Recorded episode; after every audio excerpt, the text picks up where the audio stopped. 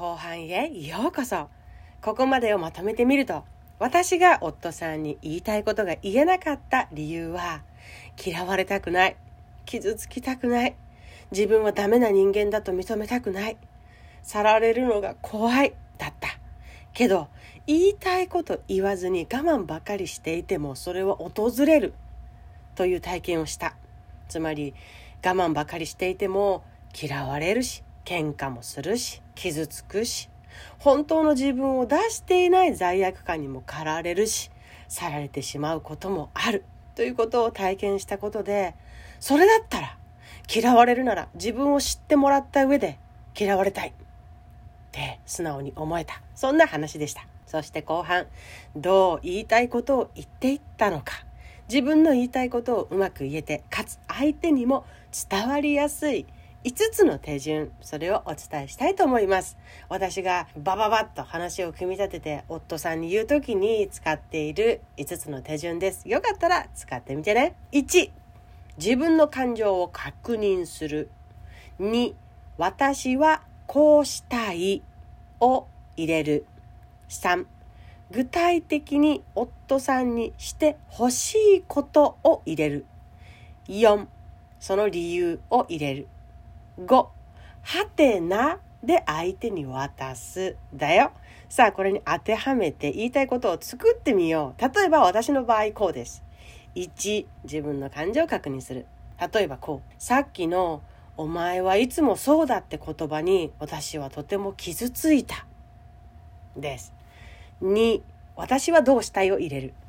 私は攻撃し合う会話じゃなくって伝え合って聞き合う会話がしたい。3具体的に相手にはどうしてほしいのかを入れる。だからお前は〇〇だって言いたくなったらこう変えてほしいの。俺はこう思った。けど本当はどういう意味があったの？って自分はこう感じたんだけどそれで合ってる？的な伝え方と聞き方をしてほしい。4理由を入れる。そうすると喧嘩だらけじゃなくてもっと安心した2人の関係を作っていけるから。5はてなで返す。少しずつでもそういう会話ができる2人になりたいの。あなたにもお願いできる？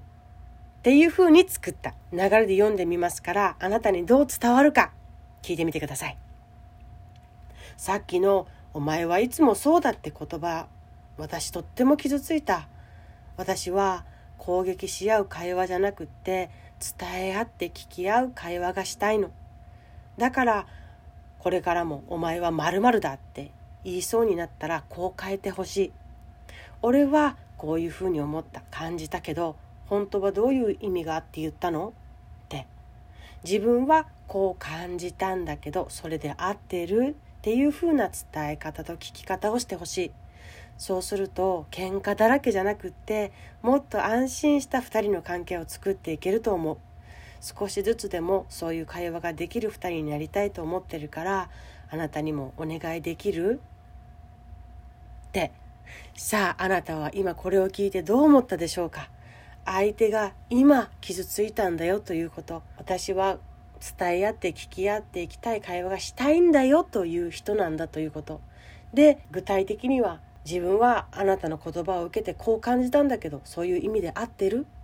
っていうふうに聞いてほしいこと。そうすると喧嘩じゃなくて2人がもっと安心に包まれた関係になれるからあなたにもお願いできるって聞いてるっていうことがすごく伝わりませんか？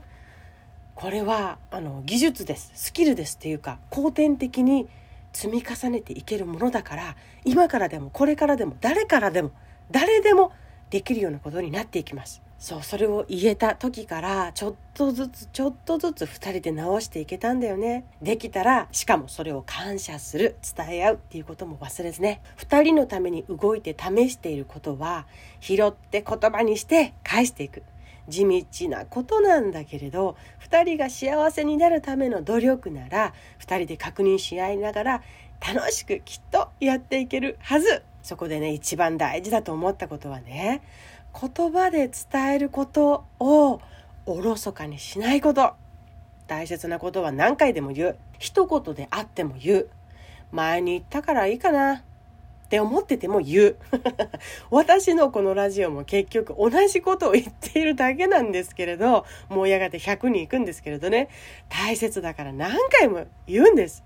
言葉を変えて、テーマを変えて、伝え方を変えて、同じようなことを何回も何回も私言ってるんです。それくらい自分が大切だと思っていることは、相手も同じくらい大切だと思っている。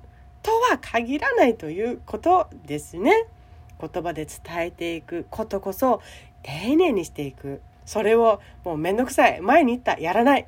ある。確かにある。けど、やっていく。伝えていく。それで積み重なって馴染んで、あ、そういうことかって相手にポトンと届く日が来るということです。それだけでね、すれ違いもボタンの掛け違いもぐんと減っていきます。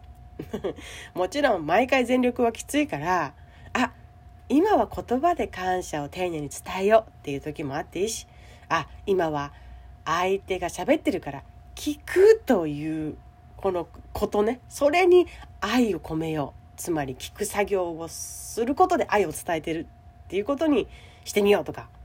あ今は笑顔をあったかくするということで愛を表現してみようとかあ料理の盛り付けに少し時間かけてみようかな。そうすることで愛を込めよう表現しようっていうね。いろんなバランスを保ちながらも言葉を惜しみなく使う時には言葉をサボっちゃいけないし言葉を使わない使えない言葉じゃないところを大事にする時にもあなたの思いや愛とか気持ちそういうものは何にでも込められるよっていうことなんですね。自分を伝えることも自分らしく表現することもできるんです。言いたいことを言っている今の方が断然私も夫さんも生き生きして自然体で幸せだなって強く実感していますね。さあ後半のまとめ言いたいことを言う5つのコツ1自分の感情を確認し入れる2私はどうしたいを入れる3具体的に相手にこうしてほしいを入れる。4理由を入れる。5はてなで返す。だよ。もうこれはさっきも言った通り後天的に身につけるスキルだからこれ今までやってきてないから私には無理っていうことには当てはまらないんです。無理だった。知らなかった。だってスキルだから。どっかから知って使えるようになって使っていくものだから。できなくていいんです。当たり前です。ていうことで誰でもできるようになるよ。そんなことができたらさ不毛な喧嘩減ると思わない？減るのよ。やってみてね。自分の言いたいことがわからないから伝えられないというその私みたいな前段階の人も多いかもしれない。そんな時はコミュニケーションサポートとして本当は何が言いたかったんだろうねっていうことを一緒に考えていくこともできるからインスタあるいはフェイスブックから気軽にメッセージ待ってるね。今日はあなたのことがよく相手に伝わる言い方の一つそれをお伝えしました。是非使ってやってみてね。ではまた次回お会いしましょう。